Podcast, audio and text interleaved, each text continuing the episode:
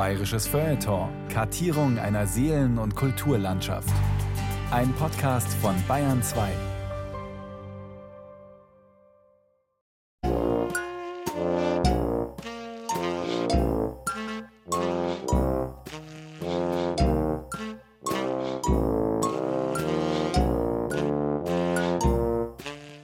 Uschi Glas ging zusammen mit vielen anderen bekannten Kollegen und Kolleginnen aus der Theater- und Filmbranche hinter dem mit roten Nelken, Schleierkraut und Tannengrün geschmückten Eichensarg her.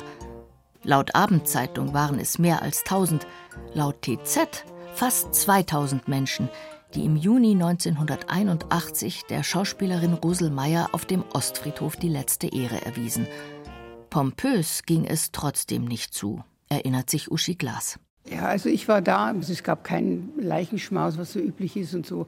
Und ich habe halt auch gedacht, weil ich sie so gern mochte, ich muss da hingehen. Und es war dann eigentlich schon auch so irgendwie total bedrückend, dass man dann da erstmal erfährt, dass sie eigentlich sozusagen ein zurückgezogenes Leben hatte oder sich auch vielleicht geschämt hätte oder es einfach nicht wollte, dass man weiß, in welcher Situation sie ist. Weil wir saßen ja oft in der Maske hinten oder in der Garderobe und haben einfach so ein bisschen geplaudert und so, aber da war nie irgendwie ein Wort des Jammerns oder irgendwie, Mai Uschi, du, ich sag da eins, mir geht's gar nicht gut oder irgendwas, so, sowas gab's gar nicht.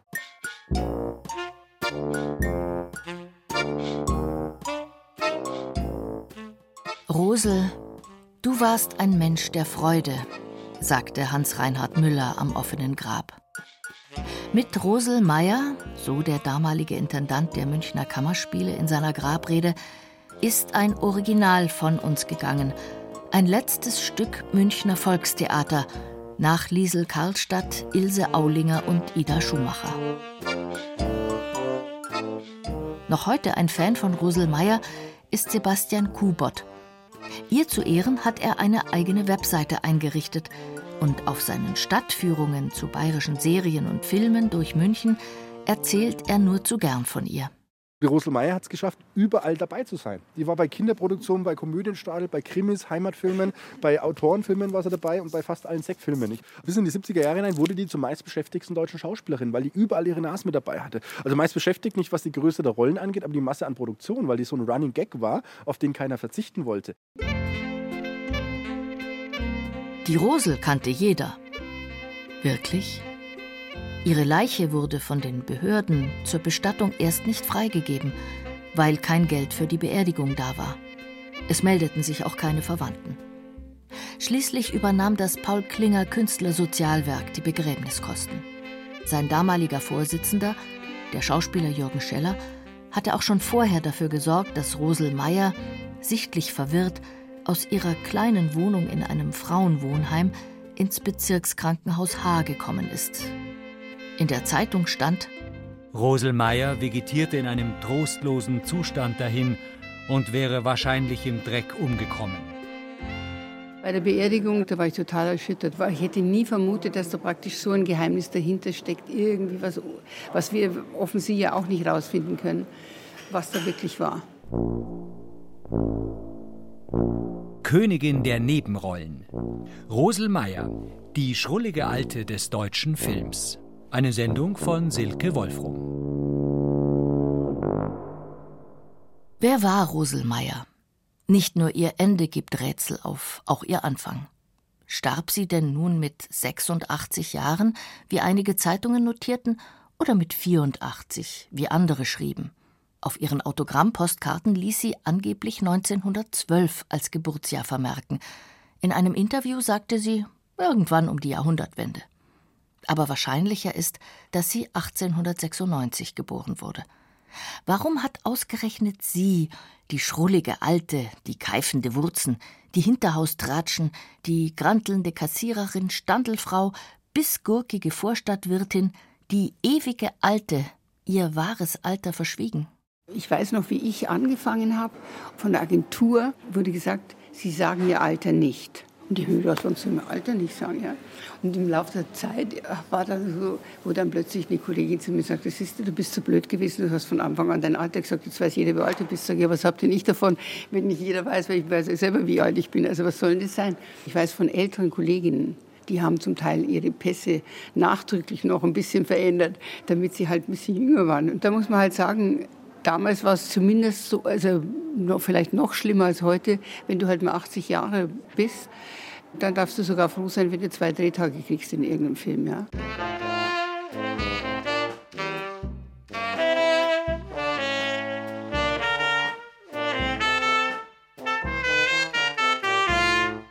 Die meisten ihrer Schauspielerkollegen und Kolleginnen sind längst gestorben. Ernie Singerl, Walter Sedelmeier, Gustl Bayerhammer, Elfie Pertrammer etc. etc. Die ganze Garde der alten bayerischen Volksschauspieler. Mit vielen von ihnen hat der Regisseur Ulrich König gearbeitet.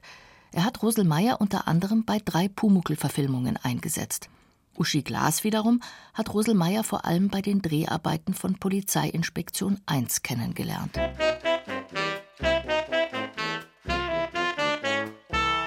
Sie war immer sehr konzentriert beim Drehen und war eigentlich, also so habe ich sie erlebt, eigentlich überhaupt keine laute Person und auch eigentlich fast ein bisschen schüchtern. Zum Beispiel, ich meine, Gott hab sie alle selig, aber zum Beispiel der Walter Siedelmeier war zu ihr zum Teil nicht sehr nett, weil wenn die Rosel wieder irgend so ein Ding rausgeschossen hatte und dann hat er gesagt zu ihr, ah Rosel, das sagst lieber nicht, weil er gewusst, dann ist die Pointe bei ihr, ja. Und dann war sie so oft in der Maske gesessen und hat gesagt, Uschi, der Walter hat gesagt, ich soll das nicht sagen. Ich sage, Rosel, natürlich ist dein Text, das steht ja im Buch. Ja, aber er hat gesagt, ich soll es lieber weglassen und so. Hat sie so großen Respekt vor dem Walter Siedelmeier gehabt, das weiß ich nicht. Auf jeden Fall war sie da sehr still und hat nicht gesagt, Zappalot, das sage ich jetzt, entschuldige, hier steht mein Text, sondern eher habe ich sie als schüchtern empfunden.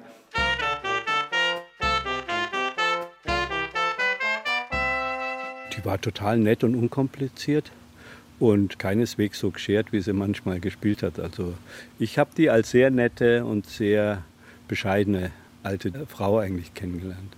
Ich kann nur sagen, dass ich also in meiner Erinnerung weiß, dass sie ganz offener Mensch war, aber eigentlich nichts von sich erzählt hat. Sie war immer die, die da einen Spaß mitgemacht hat und die da mit rumgelaufen ist, aber dass sie jetzt irgendwas aus ihrem Leben erzählt hat, also bei mir zumindest nicht. Also ich habe nur die Information gehabt, dass sie in einem Heim gewohnt hat und dass in diesem Heim also niemand auch in ihre Wohnung rein durfte, außer der Heimleiterin. Und mehr weiß ich aber nicht.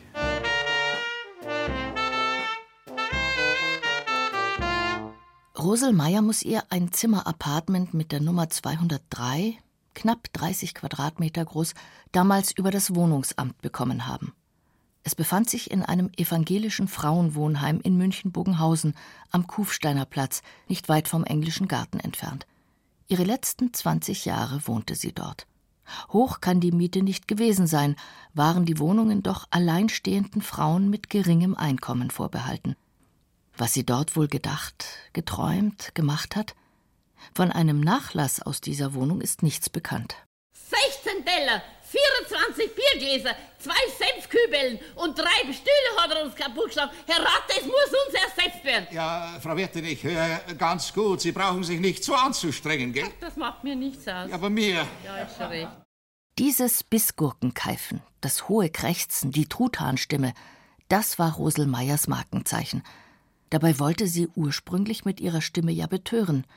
Als junge Frau ließ sie sich zur Operettensängerin ausbilden – Experten hatten ihr eine große Zukunft als Sopranistin vorausgesagt. Zumindest sagt sie das selbst mal in einem Zeitungsinterview. Sie hatte auch schon kleinere Opernrollen gespielt, aber dann zerstörte ihr eine Stimmbandlähmung den Berufswunsch. Reden konnte sie aber immer noch. Und wie?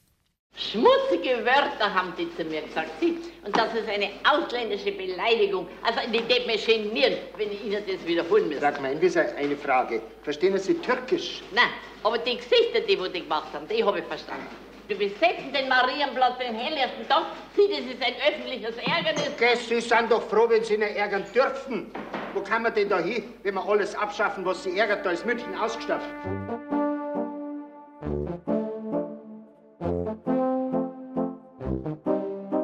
Zu dieser unverwechselbaren Stimme gehörte ein unverwechselbarer Charakterkopf. Lange Nase, Hängebacken und die merkwürdigen Hüte, die auf diesem Kopf saßen. Mal ein Lodenhut mit Blümchen, mal eine Art Gartenzwergmütze, dann wieder ein Riesenhut mit beeindruckender Krempe. Wie sie jung aussah, vergessen. Roselmeier wurde erst im Alter berühmt, dann aber war sie überall.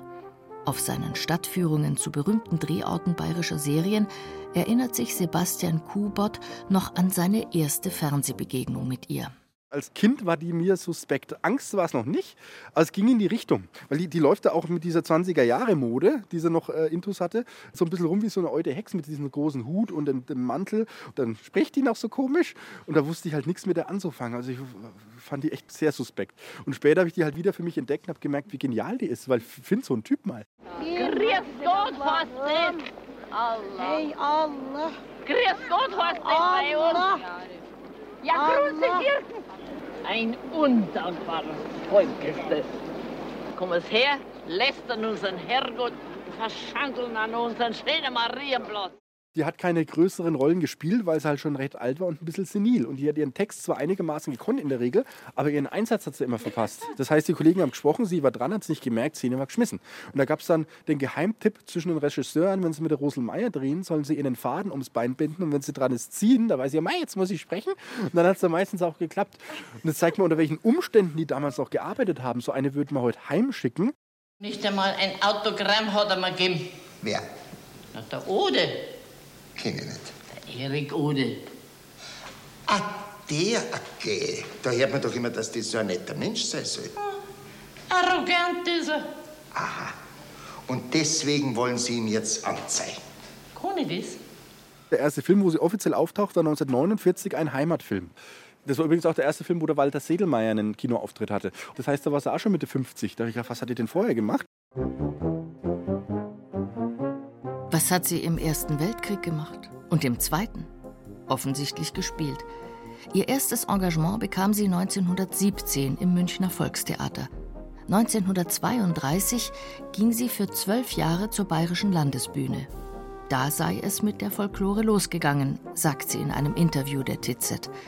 Im Krieg hatte sie ab und zu Rollen an der Front. Truppenbetreuung, schlimme Zeiten. Wir haben gespielt und haben dran denken müssen, dass einige unserer Zuschauer am nächsten Tag vielleicht schon immer leben, erinnert sich Rosel Meyer gegenüber dem TZ-Journalisten. Dann, im zerbombten München, bekam sie eine Stelle an den Kammerspielen. Allerdings nicht auf der Bühne. Sie hat dann als Soufflöse gearbeitet. Das heißt, sie war unten im Kastel gehockt und hat den Leuten vorgelesen, wenn sie nicht mehr wussten, wie es weitergeht. Das Problem war, die Leute konnten ihren Text in der Regel. Deswegen hat sie nicht mehr so genau aufgepasst. Irgendwann hat sie dann angefangen, nebenher zu stricken. Und irgendwann hat sie nur noch gestrickt und gar nicht mehr mitgeblättert. Was lange Zeit kein Problem war. Die Leute waren gut, aber sie sollte ja parat sein, falls doch mal was ist. Und irgendwann vor ausverkauftem Haus hat doch mal einer einen Texthänger gehabt und sie hat es nicht gemerkt, hat gemütlich weitergestrickt. Und die Kollegen waren alle oben, haben schon pst, pst gemacht und das Publikum wurde ganz unruhig. Und dann ging es nach ein paar Minuten, ja, Mai, äh, was ist denn los? Äh, Mai, was haben wir denn? Und hat es dann erst nach ein paar Minuten vorlesen können. Das war dann so peinlich für die Leute. Und dann haben sie gesagt, also gut, das kann sie nicht, da soll sie mal lieber auf die Bühne gehen, da kann sie nicht ganz so viel falsch machen. Und da hat sie wieder mehr Rollen gekriegt.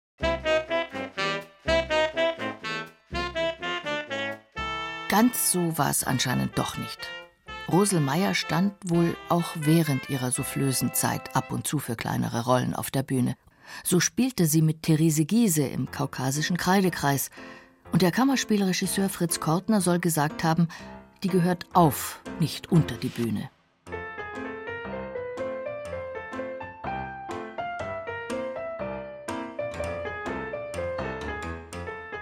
Der richtige Durchbruch kam dann aber erst, als Rosel Meyer 1960 einige Liesel Karlstadt-Sketche im Deutschen Theater übernahm. Liesel Karlstadt war gerade an einer Gehirnblutung gestorben. Rosel Meyer sprang für sie ein. Und von dem Augenblick an hat man mich kennt, erzählte sie 16 Jahre später der TZ. Ich war ja nur so ein kleines Wimmel und es war noch nie viel Aufhebens um mich gemacht worden.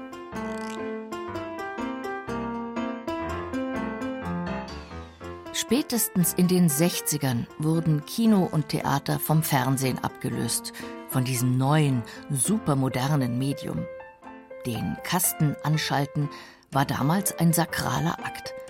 Die ganze Familie versammelte sich vor dem oft noch mit einer Schranktür verschlossenen Schrein und erfreute sich an den zwei, später dann drei Programmen. Sagenhafte fünf Stunden konnte man 1957 schon am Tag glotzen. Drei Millionen Haushalte hatten Ende der 50er bereits das heilige Gerät. Drin in der Flimmerkiste war da auch schon die Roselmeier. Zum Beispiel in der ersten bayerischen Polizeiserie Funkstreife ISA 12. ISA 12? Hier ISA 12. Fahren Sie zur Christi. Straße 10. Hilferuf aus dem zweiten Stock. ISA 12 fährt. Mit Funkstreife ISA 12 wurde der bayerische Dialekt salonfähig. Soll heißen, wer bayerisch sprach, war nicht automatisch ein Depp. Im Gegenteil, immer mehr Serien kamen auf, in denen man bayerisch und die Bayern hochhielt. Wobei dieses Bayern meistens München war, vielleicht noch die Alpenregion, allerhöchstens Altbayern. In Elfi Pertramers 10 bis 15 Minuten Sendungen Fenster zum Hof ging's um die einfachen Leute in einem Münchner Hinterhof. Da klopft dann Rosel Meier genussvoll dreckige Teppiche aus, dass es nur so staubt, während ihre Nachbarin und Erzrivalin direkt daneben die Wäsche aufhängt. Die Musik von Spiel mir das Lied vom Tod hätte zu dieser Szene gut gepasst. Sowohl Elfie Pertrammer, die das Hinterhoftreiben von ihrem Fensterbrett aus kommentiert, als auch Rosel Meier starten mit dieser Serie ihre TV-Karriere. Vielleicht wird Ihnen auch der ein oder der andere bekannt vorkommen, aber das müsste ein großer Zufall sein. Unsere Hausinwohner äh, gehören nämlich einer beinahe ausgerotteten Menschenrasse an und finden sich in unserer Millionenstadt nur als Einzelgänger wieder. Es ist die Rasse des Populum Monachium Originalium. Das ist das Volk der originalen Münchner, wenn man es ganz wörtlich übersetzt. Und genau so ein Original war Rosel Meier, auch wenn sie gar nicht in München, sondern in Regensburg geboren wurde. Ihre Mutter betrieb dort ein Wurstwarengeschäft. Ihr Vater war Kaufmann. Eine ältere Schwester soll es auch gegeben haben. Rosel Meier hat trotzdem behauptet, eine waschechte Münchnerin zu sein. Fünf Tage nach ihrer Geburt seien die Eltern nach München umgezogen, das könne sie belegen, so sie selbst in einem Interview. In anderen Quellen heißt es, sie sei erst mit 18 Jahren nach München gekommen. Aber Münchnerin hin oder her, viel wichtiger ist es ja, ein Original zu sein. Und das war sie, vom Hut bis zu den Hatschen. Ich habe die Rosel May eigentlich als so bayerische Schauspielerin immer schon beobachtet, weil ich fand, dass sie so einen eigenen Charakter hatte und einen ganz eigenen Humor, den sie selber eigentlich sozusagen nicht als Humor abgeliefert hat. Die war einfach trocken und hat dann eine Pointe rausgeschossen. Und wenn man zum Beispiel dann später bei der Arbeit auch gelacht hat, dann war sie immer eigentlich ein bisschen verwundert, warum das jetzt lustig ist. Diesmal haben sie aber schwer daneben gelangt, Frau Gemeinwieser, das kann ich Ihnen sagen. Ist vielleicht die Aufklärungsquote der Polizei besser, ha? Ja, Sie haben schon recht. Gute Nacht, Frau Gemeinwieser. Ja, was heißt denn da gut nach? Wir. Die hat ja nicht gespielt, in Anführungszeichen. Die hat jetzt nicht eine verrückte Alte gespielt, sondern wenn die losgelegt hat, dann war sie eine verrückte Alte. Und äh, ich musste bei der auch nicht viel inszenieren, sage ich mal, sondern die hat ihren Typ relativ konsequent gespielt. Und der musste man nur sagen, wann, wo wo sie hinlaufen soll oder von wo sie kommen soll. Und das hat die alles gemacht, wie ein Uhrwerk.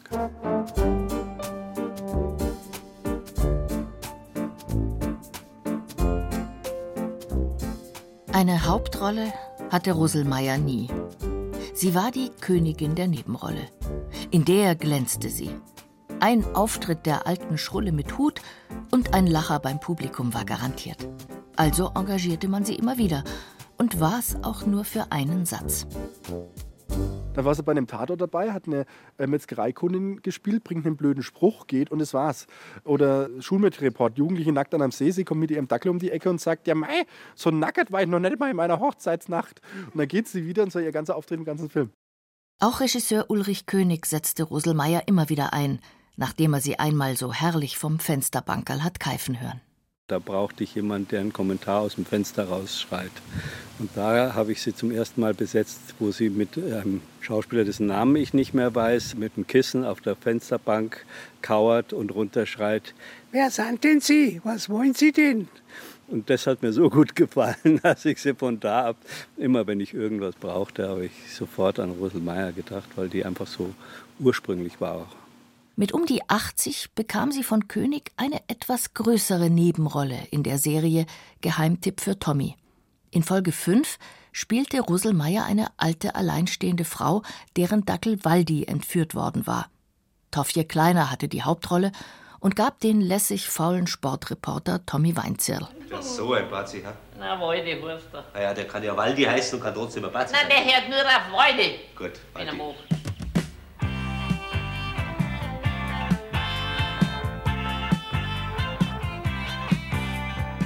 Gab eine Szene so von fünf Minuten, wo sie den Text nicht behalten hat.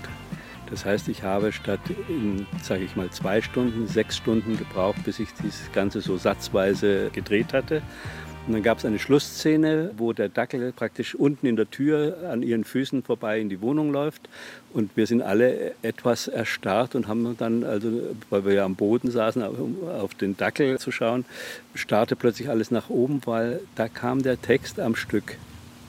Sie war aber nicht mehr im Bild, sondern nur noch ihre Füße. Aber plötzlich kam die komplette Szene am Stück von ihr, wirklich ohne Fehler, ohne alles. Nur da haben wir es nicht mehr wirklich gebraucht. Ihre letzten Auftritte hatte Rosel Meyer unter Ulrich Königs Regie in drei Folgen von Meister Eder und sein Pumuckel, der mehr als erfolgreichen Kinderserie, in der ein kleiner Kobold Schabernack treibt und mit Vorliebe Schlüssel klaut oder versteckt. Ja, haben Sie denn keinen zweiten Schlüssel? Ich hätte schon einen zweiten, aber der ist in der Wohnung droben. Und in der Wohnung kann ich nicht, weil der Wohnungsschlüssel in der Werkstatt drunter liegt. Das ist ja ganz unpraktisch, was Sie da Saublöd machen. ist das. Da gibt's nur eins, ein Schlosser holen. Kommen Sie gleich mit, Ja, ich das habe ist ein gut. Telefon. Da können Sie von meinem Apparat aus Das telefonieren. Gescheitste. Ja, genau. Sehr freundlich von Ihnen. Alle Pumuckl-Folgen mussten nachsynchronisiert werden, schon allein weil Hans Klarin, der den als Trickfigur gezeichneten Kobold sprach, beim Dreh gar nicht dabei war. Synchronisieren, also genau auf die Lippen sprechen, das war für Rosel Meyer damals eine ziemliche Herausforderung.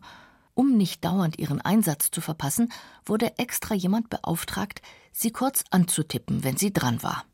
Ich weiß gar nicht, wer neben ihr stand, der hat gesagt, pass auf, ich stoße dich an. Ich tippe dich also an der Schulter. Und dann hat sich, der stößt mich da. Was macht denn der, der, der, der, der, stößt mir hoch. Ja, dann hat sie vor lauter angetippt werden vergessen, dass sie eigentlich das das Zeichen war, dass sie reden soll. Also das war auch herrlich. Jawohl! Ich hab's auch gesehen, dass kein Schlüssel da war.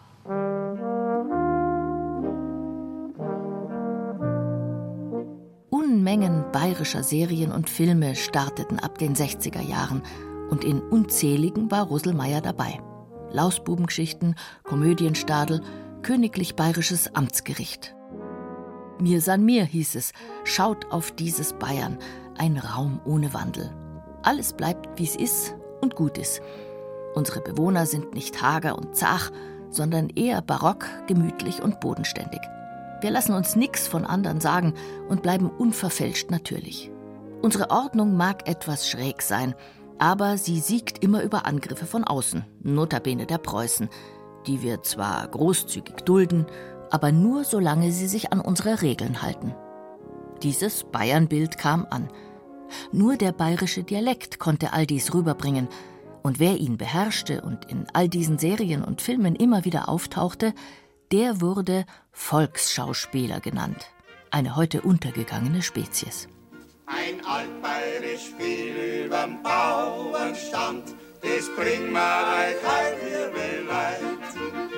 Vor 120 Jahren spielt die Geschichte auf dem Land, in der königlich bayerischen Zeit. Viele kamen vom Theater zum Fernsehen, vom legendären Theater am Platzl oder von den Chiemgauer und Tegernseer Bühnen. Und viele wurden über den Komödienstadel berühmt, diesen Fernsehtheaterstücken, die im Studio Freimann gefilmt und zweimal im Jahr nach der Tagesschau gezeigt wurden. Natürlich auch mit der Königin der Nebenrolle. Siehst heute, unseren 50. Kirder haben wir heute erlebt. Und immer ist schön gewesen. Ob wir tanzt haben oder ob jetzt die Jungen tanzen. Wenn noch tanzt wird. Okay, was hebst du mit den allerweil? Kann du allein stehen? Ja. Geh weiter, Alte. Geh mal heim. Ob ihr das eigentlich gefallen hat, immer nur die einfache Alte zu sein, die Frau aus dem Volk, meist keifend und intrigant, ab und zu auch mit ein bisschen mehr Herz? Also der Witz ist, wenn Sie eingleisig Typen darstellen, haben Sie eine größere Chance auf Popularität, wie wenn Sie vielseitig sind. Also der Toni Berger zum Beispiel, der ein sehr guter und sehr vielseitiger Schauspieler war, äh, ist nie so berühmt geworden wie der Gustl Bayerhammer schon, weil der Bayerhammer ihm immer ein gewisser Typ von gestandenen Menschen dargestellt hat. Sicher war der auch ein exzellenter Schauspieler, aber der hat doch immer dominante Rollen gehabt. Toni Berger war ja mal im Brandner Kasper der Tod, dann war er wieder äh, beim Brunnmeier war er Wirt und singt. Also der hat lauter verschiedene Rollen gespielt mit verschiedenen Charakteren. Und bei der Rosel Meier war es so, die war ein Charakter und den hat die durchgespielt. Dadurch blieb sie auch hängen.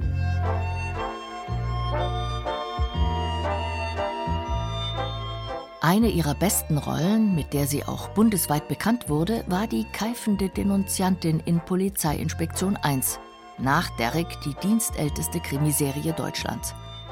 In 20 der 131 Folgen tritt sie auf und nervt mit ihren wichtigtuerisch aufgeblasenen Lappalien den Kommissar Schöninger, verkörpert von Walter Sedelmeier, und seine Kollegen Heindl und Moosgruber, gespielt von Elmar Wepper und Max Grieser. Grüß Gott, Herr Ludwig, ich hätte da eine Anzeige. Tut mir leid, ich habe keine Zeit. Grüß Gott, Herr Obermeier, ich hätte da eine... Dieser Stammkunde, die muss ich noch zeigen. Ja, Frau Meinwieser, was haben wir denn heute schon? Raub, Mord, Totschlag, Spionage? Ja, Herr Schäninger, ja, also äh, Tierquälerei. Was ja. eine Tierquälerei hat, wer einen Hund bissen? Nein, nein, Sie sagen sich wirklich um eine Tierquälerei. Es, geht nämlich um, meine, um meinen, meinen Peter. Da hat doch jemand dem Peter einen Zettel an den Schwanz gehängt. Dem Peter einen Zettel an den Schwanz. Ja, und da ist drauf gestanden, ich mag keinen Fisch. Der Peter ist ja Katz. Das waren die Huberbuben. Huberbuben? Wenn mein Peter bloß singen, tratzen, aber was zu viel ist, ist zu viel. Da muss der Richter der Wörter sprechen. Und da gehört der Anzeige her. Jetzt werden wir amtlich. Frau Meinwieser, setzen. Großartig. Also ich finde, sie hat es so trocken erzählt. Es gibt ja Kollegen und Kolleginnen, die setzen dann die Pointe an und dann merkst du schon, aha, jetzt soll ich dann anschließend lachen. Und es war bei ihr gar nicht, sondern die hat es so gesetzt. Ich weiß nicht, ob sie das so erkannt hat, wie man das machen, oder ob sie einfach Naturtalent war. Die einfach, es gibt ja Menschen, die können Geschichten erzählen, da hängst du denen an den Lippen und der nächste erzählt äh, drei Sätze und du schläfst ein. Und da weißt du auch oft nicht, warum kann der das, der eine und der andere nicht. Und sie konnte also ihre Rolle total und auch wie sie sich dann da benommen hat, wie sie da am Tresen war und wie der Max Grieser, ach Frau Gemein, wie ist jetzt schon wieder, ja, das war wieder und dann hat sie diese krächzende Stimme gehabt. Uschi Glas, damals um die 30, spielt in Polizeiinspektion 1 Ilona, die fesche Freundin und spätere Frau vom ebenso feschen Kommissar Heinl alias Elmar Wepper. Polizeiinspektion 1 war Uschi Glas allererste Fernsehproduktion. Ich habe davor nur Spielfilme gemacht, also Kinofilme und Theater. Und da ins Fernsehen zu gehen, das war also dann schon eine ganz andere Arbeit. Und dann haben Produzenten gesagt zu meiner Agentin, also wenn sie jetzt anfängt, Fernsehen zu machen, dann hat sie beim Film überhaupt keine Chance. Es war so, so, so ein Mittelkrieg war das ja, weil Fernsehen ist nichts und Film ist alles. Dabei war doch früher oder später jeder beim Fernsehen. Zumal seit den 60ern immer mehr Kinos starben. 1957 gab es allein in München 130 Kinos oder besser Filmtheater. Zehn Jahre später waren es weniger als die Hälfte. Rosel Meyer jedenfalls keifte regelmäßig in diversen Fernsehsendungen, war aber dennoch auch schon übers Kino gut bekannt. Und zwar über die erfolgreichsten deutschen Kinofilme der Zeit. Sexfilmchen.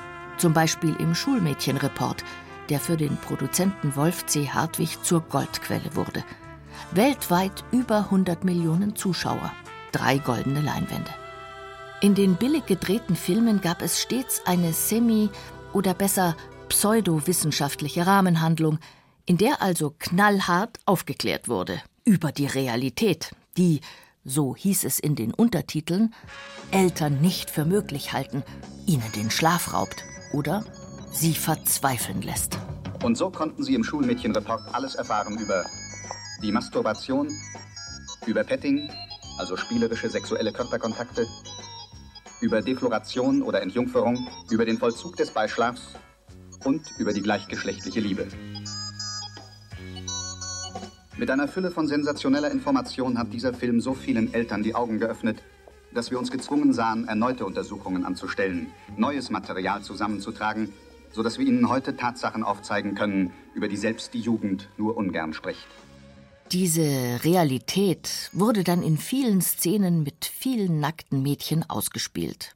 Alles Mädchen, die, ja, so ist es nun mal, kaum dass sie über zwölf sind, permanent nur noch heiß auf Sex sind und am liebsten mit ihren alten Knackerlehrern ins Bett hüpfen und die sich jedem Mann immer und allseits gerne hingeben.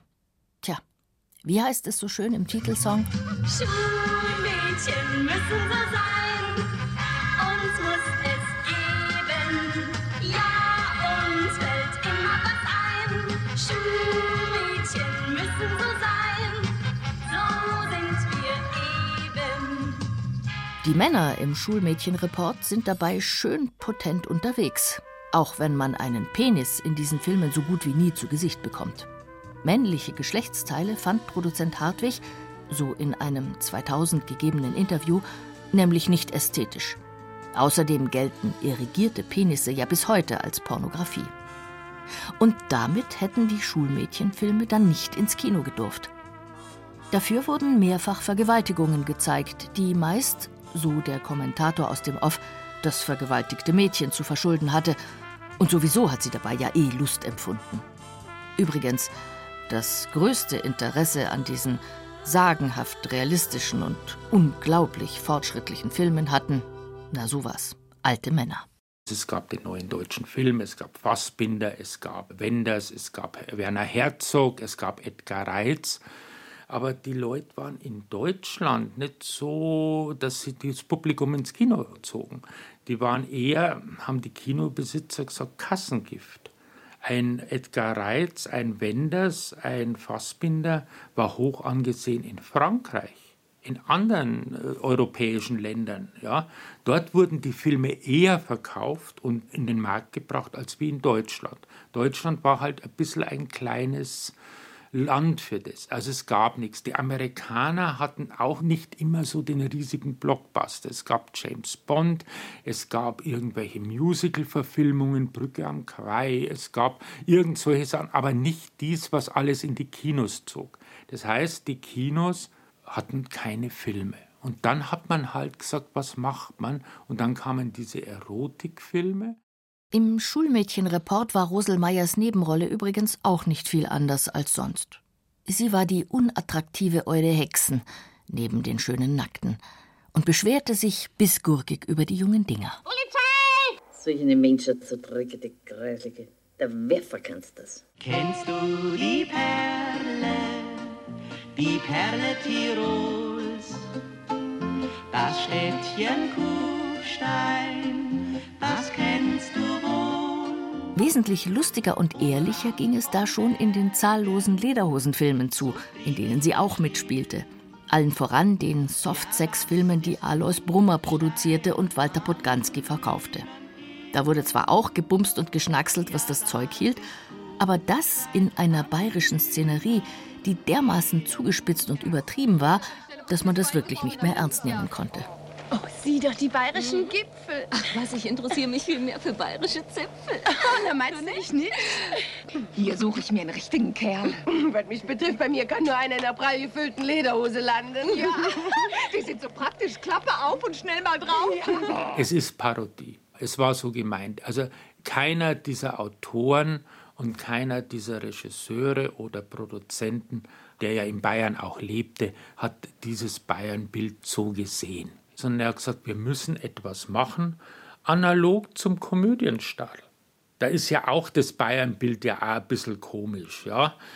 Eigentlich diese bayerische Komödie, dieses, was Bauerntheater ist, hat man halt überspitzt noch. Das ist dann diese Parodie und hat es nochmal überspitzt, indem man dann das Sex oder Fenstern live gezeigt hat in der Bauernkomödie irgendwie in Garmisch oder am Tegernsee, im Bauerntheater, fenstert der heute halt auch und sie machen irgendwelche derben Witze. Im Film wurde das ausgespielt. Toni. Weißt du, was wir jetzt machen? Jetzt wird gefägelt.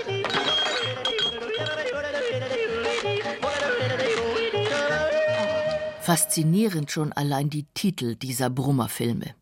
Dr. Fummel und seine Gespielinnen. Unterm Dirndl wird gejodelt. Zwei geile Hirsche auf der Flucht. Oder beim Jodeln juckt die Lederhose. Rosel Meyer war bei weitem nicht die einzige gestandene Schauspielerin, die in so einem Streifen auftrat. Auch Sascha Hehn war dabei, Ingrid Steger, Franz Muxeneder, Peter Steiner, selbst Konstantin Wecker jodelte mit. dabei, vor und zurück und raus und rein. Spui ma heute spui, sie wird uns schon nicht zwei. Holla die bei Trio, hol Trio, hol Trio, holla die bei Trio. Froni, mach kein Gefrett, sei a bissel nett. Schau, wenn sich zwei mögen im Leben, sollten sie sich alles geben. Froni, druck die her, mach mir's Leben nicht schwer. Holla die bei Trio, hol Trio, hol Trio, holla die bei Trio. Holla bei Trio, hol Trio, hol Trio, holla bei Trio. Ich habe mal hier ein Beispiel. Da war sie hier die Oberschwester. Ja, und die war da schmerzfrei. Man muss mal überlegen, diese Filme, das sind ja heute äh, harmlose, freizügige Komödien. Aber damals waren das Skandalfilme, da war richtig Stimmung. Bei dem Film sind die Krankenschwestern bundesweit auf die Straße und haben demonstriert, weil ihr Berufsstand in den Dreck gezogen wird. Auf seiner Drehbuchstadtführung durch München zeigt Sebastian Kubot ein Foto. Rosel Meyer im Krankenschwesternreport. Es gab neben dem Schulmädchen- und Krankenschwesternreport übrigens auch den Hausfrauenreport. Leider nie den Studenten-, Oberärzte- oder Vorstandsvorsitzendenreport. Angesichts der Sexualisierung der Leinwand gab es natürlich Protest und es wurde viel die Nase gerümpft. Auch von den Vertretern des intellektuellen jungen deutschen Films, der natürlich um Millionen Lichtjahre besser war. Nur wollte ihn halt keiner sehen. Und da war es doch gut, dass genau diese Filme dank der Sexfilmchen überhaupt gedreht werden konnten, sagt Walter Podganski, als alter Hase der Filmbranche und heutiger Geschäftsführer der Firma Moviemax. Aus diesen Filmen gab es die Filmabgabe, das waren damals 10 Pfennig für die FFA. Und damit wurden dann Filme von Herrn Fassbinder, Wim Wenders, Edgar Reitz finanziert. Das war die Filmindustrie. Das will keiner heute mehr wahrhaben und damals auch nicht. Es ist halt das Filmgeschäft und die sind verkauft worden nach Griechenland, sind verkauft worden nach Argentinien, in die USA. Also Rodelmeier ist auch in den USA, hat die gekrächzt und so. Das lief alles da. Der deutsche Film war zu der Zeit, eigentlich war das der deutsche Film. Au! Ja, was war denn das? Mein Nudelholz! Ja, du halt die Mooskuh. Du gesagt? Mooskuh? Weib, dein neuer Kopf gefällt mir besser als der alte. Au! Der neue Kopf ist ein dicker Schweinskopf, der auf Rosel Meyer hinabgedonnert ist. In Liebesgrüße aus der Lederhose, 1972 gedreht unter der Regie von Franz Marischka, ist Rosel Meyer die keifende Alte vom Bürgermeister und haut dem geilen Machtvertreter regelmäßig mit dem Nudelholz eins auf den Schädel. Dafür wird ihr, wenn auch versehentlich, später dann ein Irokesenschnitt verpasst. Das war dann also der Humor, der Millionen von Zuschauern auf dem Land wie in der Stadt in die Kinos trieb und die Kassen klingeln ließ. Die Filme waren jetzt nicht so, dass du das merken musst. Hast du einen gesehen, ist okay, wunderbar, Wiedersehen. Aber jeder war zufrieden, der Produzent hat sein Geld verdient, der Kinobesitzer auch, der konnte seine Familie ernähren, seinen Strom bezahlen und es waren nicht so wichtige Sachen, es war Unterhaltungskino. Aber man hat es nicht so ernst genommen. Es war Stammtischkino. Blöde Witze, manchmal derbe Witze, manchmal frauenverachtend, aber auch männerverachtend, weil viele Männer sind da die Deppen. Und manchmal sind die Frauen dort die wirklich Stärkeren und führen die dann so vor. Also es war alles dabei. Wie Rosel Meyer ihre schrullen Auftritte in den Sexfilmen wohl gefunden hat? Immerhin ist sie noch in der Kaiserzeit groß geworden, hat die größte Zeit ihres Lebens in einer Welt verbracht, in der Sexualität tabu war und wenn überhaupt, dann nur zum Kinderkriegen einigermaßen gestattet. Vorher wurde geheiratet, versteht sich. War Rosel Meyer cool? Oder brauchte sie einfach das Geld? Rinaldo Talamonti, der kleine flotte Italiener, der auch in unzähligen Sexfilmen mitspielte und den feurigen Latin Lover gab, meint, Sie haben eingebaut immer diese Persönlichkeit, die ältere Damen oder der ältere Herr, aber die haben auch gemacht, zu aufrunden ihrer Pension und als Schauspieler hatte nicht mehr so viel Chance und die waren sie froh, wenn plötzlich kriegst du eine gute Tagesgage und dann haben sie bestimmt nicht so viele Fragen gestellt und außerdem haben sie immer die Liste gesehen, wer mitmacht und dann haben sie gesagt, wenn der mitmacht, macht die auch mit. Es sind lauter Theaterkollegen und so, was kann passieren.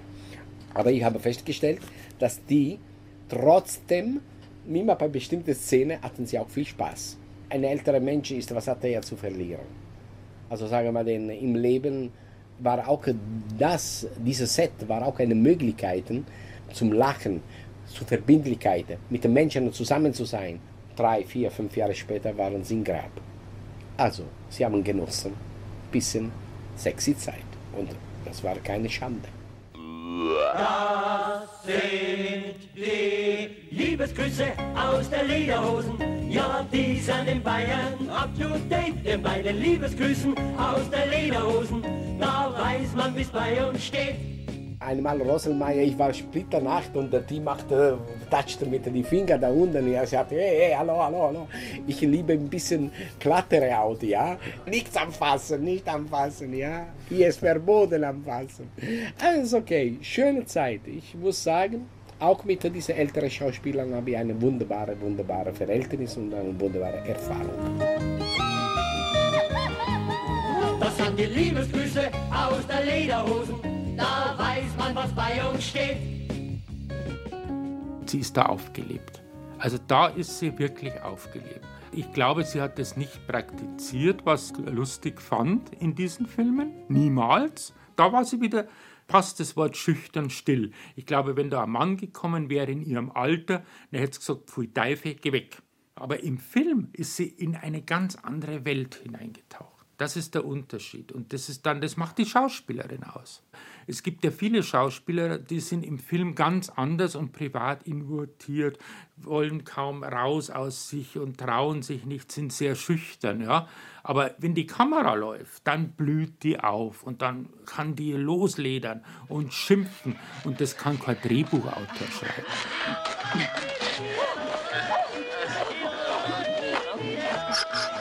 Sie hat oft nur einen Tag gedreht und hat dann verdient vielleicht 300 Mark.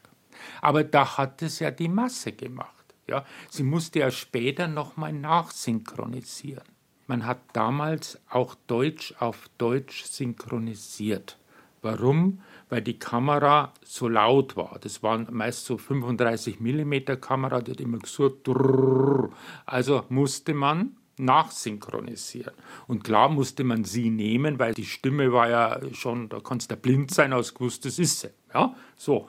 Also, das war alles noch dabei und dann hat sie noch das Taxigeld gekriegt und ein Kommgeld. Beim Synchron ist so, du kriegst eine kleine Gage. Bei ihr, das war ja nur vielleicht zwei, drei Stunden von 50 oder 100 Mark und 20 Mark Kommgeld, dass du kommst.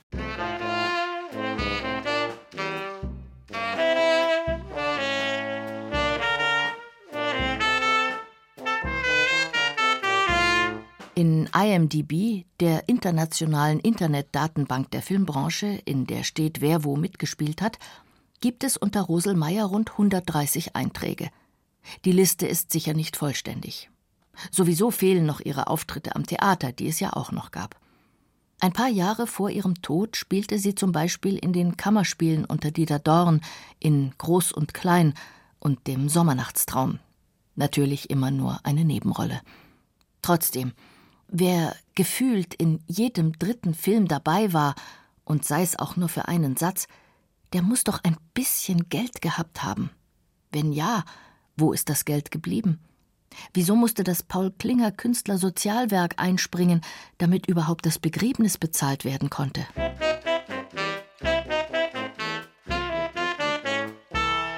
Sie hat nie so ausgeschaut, als ob sie Geld hätte. Also die Kleidung war so wie in den Filmen. Da war sie die Oma, da war sie die komische Alte in einer Schürze, in einem Schürzel, ja, die man heute noch kauft bei der Auer zum Beispiel. Und so ist die auch privat gegangen. Also ich habe sie nie gesehen, dass die jetzt gesagt hat, naja, jetzt habe ich mal ein elegantes Kostüm an.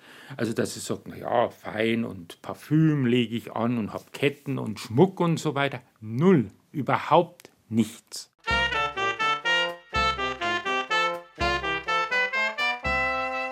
Das Einzige, was ich vermuten kann, dass sie irgend von jemandem ausgenützt wurde oder vielleicht mal was überschrieben hat oder irgendwie was. Weil wie kann das sein? Ja? Wenn ein Mensch ein Leben lang arbeitet, dann muss er irgendwie sich was ergeben haben. Und ich meine, sie war keine Geldausgeberin oder wo du sagst, ja, mein lieber Gott, für die hinfährt, die hat ja nichts gemacht.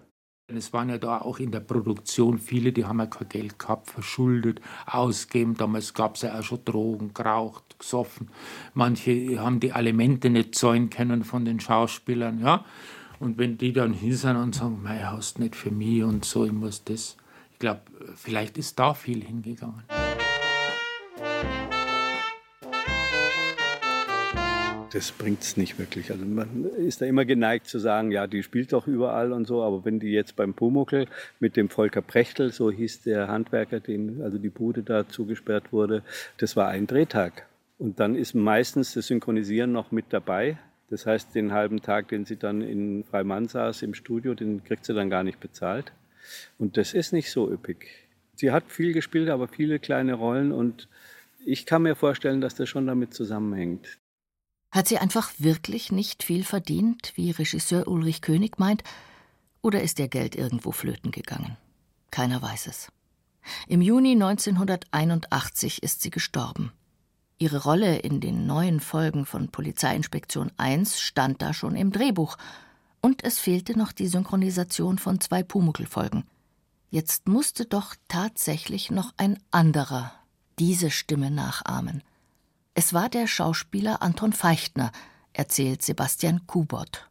Der hat bei Polizeiinspektion 1 eine kleine Rolle als Polizist gehabt und er fand die Rosel Meier so toll, dass er sich mit ihr hinter der Kamera nur in ihrer Stimmlage unterhalten hat. Das heißt, er ist dann zu ihr hin, Mei Rosel, wie geht's? Und dann haben die sich so unterhalten und wenn man nicht mehr hingeguckt hat, irgendwann hat man nicht mehr rausgehört, wer von den beiden gerade spricht. Und dann hat der Pumuckl-Regisseur gesagt, dann soll der Anton Feichner die Rosel Meier synchronisieren. Das heißt, ein Mann hat bei zwei Pumuckl-Folgen die Rosel Meier synchronisiert und das Witzige ist, wenn man es nicht weiß, merkt man es nicht. Wenn man es weiß und darauf achtet, hört man es natürlich raus. Vor allem, weil es er auf die Spitze wieder getrieben hat. Weil wenn die Lippen mal wieder nicht zu sehen sind, hat er Sachen eingebaut, die sie echt gar nicht gesagt oder gemacht hat. Weil in beiden Folgen, wo er sie synchronisiert, ist sie im Clinchen mit dem Meister Eder. In beiden Folgen knurrt sie ihn dann plötzlich an, als würde sie ihn gleich beißen wollen. So. Das hat sie ihn echt nicht gemacht, aber weil sie als alte Frau in so einer Angriffshaltung schon dasteht und dann mit dem Eder im Clinch ist, hat er dieses Knurren mit eingebaut. Das ist nämlich meine Mama. Angenehm. Ja, Sie können doch nicht irgendjemand suchen, von dem Sie gar nichts wissen. Ja, ich weiß schon. Das ist er. Wer? Der falsche Gasmann. Sie erlauben Sie mal, gell? Ich bin ein Schreiner. Siehst du, ein Schreiner ist er. Ich hab dir immer gesagt, du sollst nicht immer danach gehen, was da in der Zeitung steht. Du sollst die Zeitung überhaupt nicht lesen, habe ich dir gesagt. Das ist der Gasmann, der falsche. Nein, ein Schreiner. Sie, ich bin ein Schreiner. Ich komme her, weil ich die Maße nehmen will von einem Tisch. Ah, einen Tisch muss er machen. Er ist ein Schreiner. Gasmann. Ein Schreiner. Gasmann. Ein Schreiner. Ein Gasmann. Schreiner. Nein, Schreiner. Ein, ein Gasmann. Schrei mich nicht so an.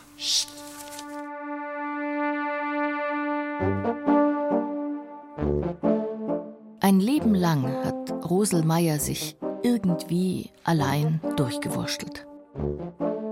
Auf die Frage, ob sie je verheiratet war, antwortete sie: Nie. Ja, was glaubst denn? Wie derer Glück gehabt hat. Humor hatte sie und ein dickeres Fell als all die vielen Mäntel zusammen, die sie bei ihren Auftritten trug. Hut ab vor der Königin der Nebenrolle. habe ihre Nachbarin dann nochmal gesprochen und die hat mir erzählt, also auch die Anwohner, was ich da an Zeitzeugen noch gefunden habe, haben halt erzählt, dass sie halt recht verarmt und verwahrlost gestorben sein soll.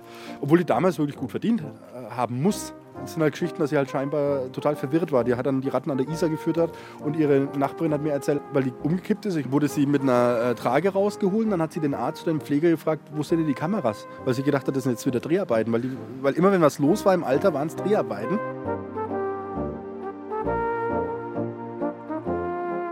Das war Königin der Nebenrollen. Rosel Meyer, die schrullige Alte des deutschen Films. Ein bayerisches Feuilleton von Silke Wolfrum. Da, das ist er, der mit den langen Haaren. Muss, dass der Schießerei kommt. Ist da denn so passen, gell? Ja, mei, also in der steckt von gar nichts drauf. Geh. Es sprachen Irina Wanker und Florian Schwarz. Ton und Technik Daniela Röder. Redaktion Ulrich Glenner und Klaus Uhrig. Regie die Autorin. Eine Produktion des Bayerischen Rundfunks 2020.